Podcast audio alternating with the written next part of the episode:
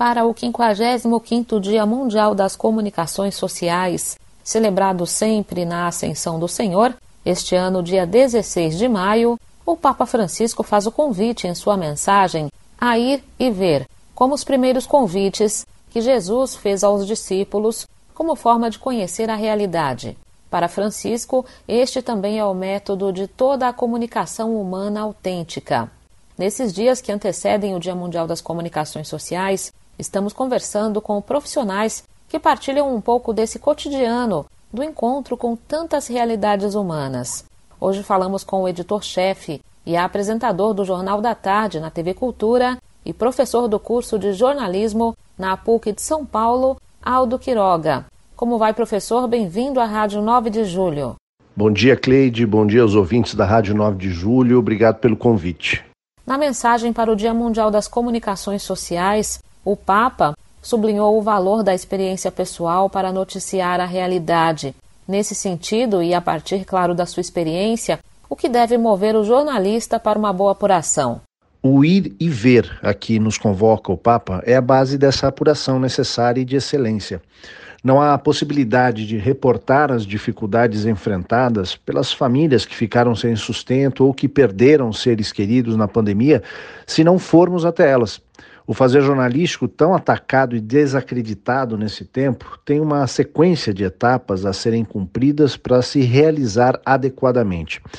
Muitas vezes as pessoas desconhecem isso, confundem a possibilidade atual de publicar qualquer coisa por qualquer pessoa com a atividade profissional que é o jornalismo.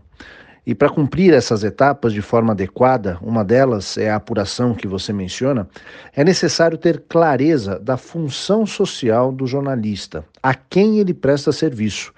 Em última instância, é à própria sociedade e, em particular, aos mais vulneráveis nela.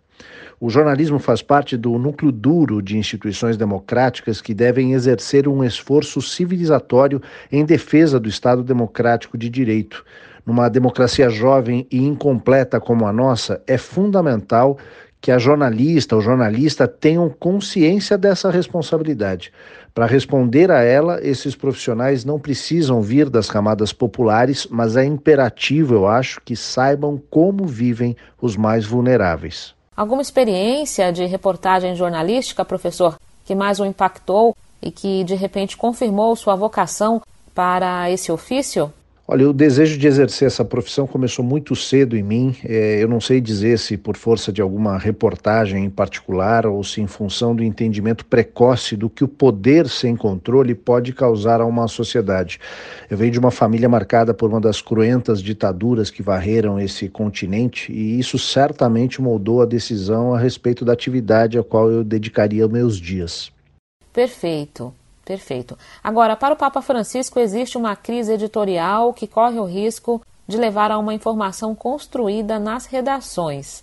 Não é? Isso é uma tendência? Como é que o senhor percebe isso?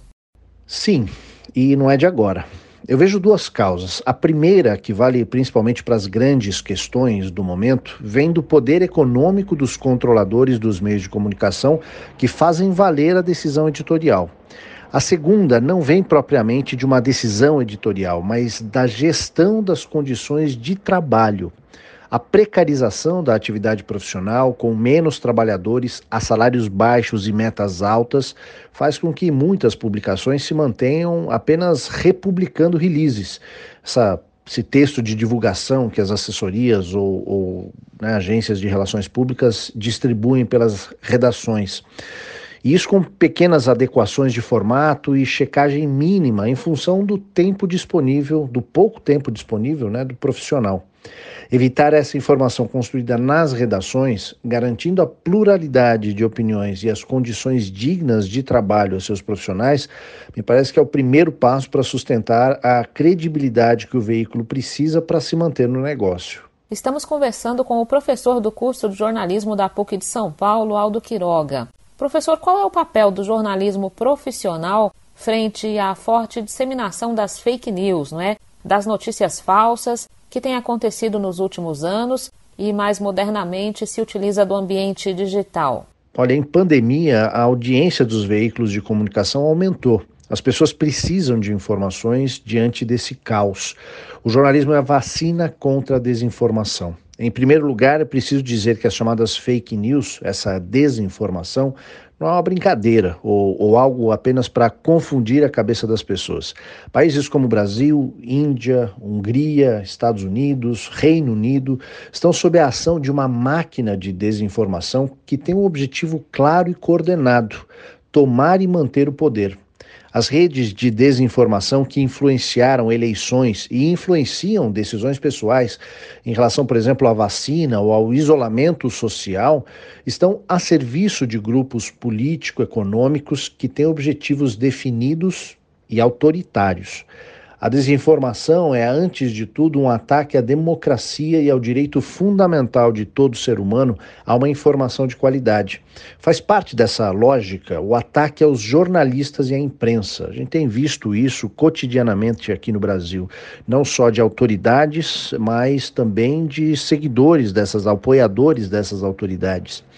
Não somente porque o que sai no jornal, isso acontece não somente porque o que sai no jornal afeta a popularidade do governante de plantão. Fundamentalmente, isso se dá como estratégia porque uma sociedade bem informada tem maior capacidade de resistir a manipulações. No Brasil, em particular, a gente também carece de uma sólida base educacional. A escola não é uma, uma crise, né? A crise da educação, como dizia Darcy Ribeiro, mas é um projeto, né? Então, isso agrava o problema e facilita demais o avanço dessa máquina de desinformação. Portanto, eu acho que o papel do jornalismo é de resistência em defesa da democracia e da dignidade humana. Quais seriam então os pilares não é, do bom jornalismo que preste esse serviço de fortalecimento não é, da democracia, de dar voz àqueles que mais precisam? Eu acho que eu arriscaria dizer que entre os pilares do bom jornalismo estão alguns compromissos, né? Um compromisso com a apuração diversa e rigorosa que amplia a capacidade de compreensão do real compromisso com o bem comum e os valores democráticos, com o direito à informação de interesse público que cada cidadão tem, com a independência também, acho que isso é fundamental, a independência de poderes e grupos de interesse de qualquer esfera, política, ideológica, econômica. E o que de mais significativo o professor Aldo ressaltaria na mensagem do Papa Francisco para o Dia Mundial das Comunicações?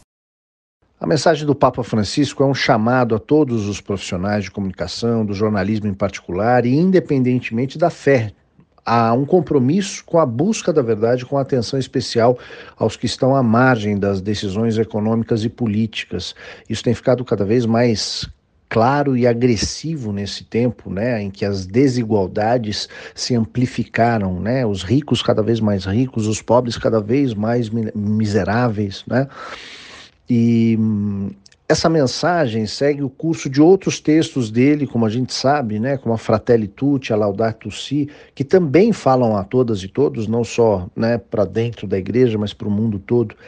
A comunicação engloba as relações entre pessoas e com a natureza. Diante desse momento tão dramático que o planeta vive, com o esgotamento dos recursos naturais e do agravamento das condições de vida dos seres humanos, em particular dos mais pobres, comunicar a verdade com responsabilidade é urgente. Agradecendo então a valiosa contribuição do jornalista Aldo Quiroga, editor-chefe e apresentador do Jornal da Tarde na TV Cultura e professor do curso de jornalismo da PUC de São Paulo.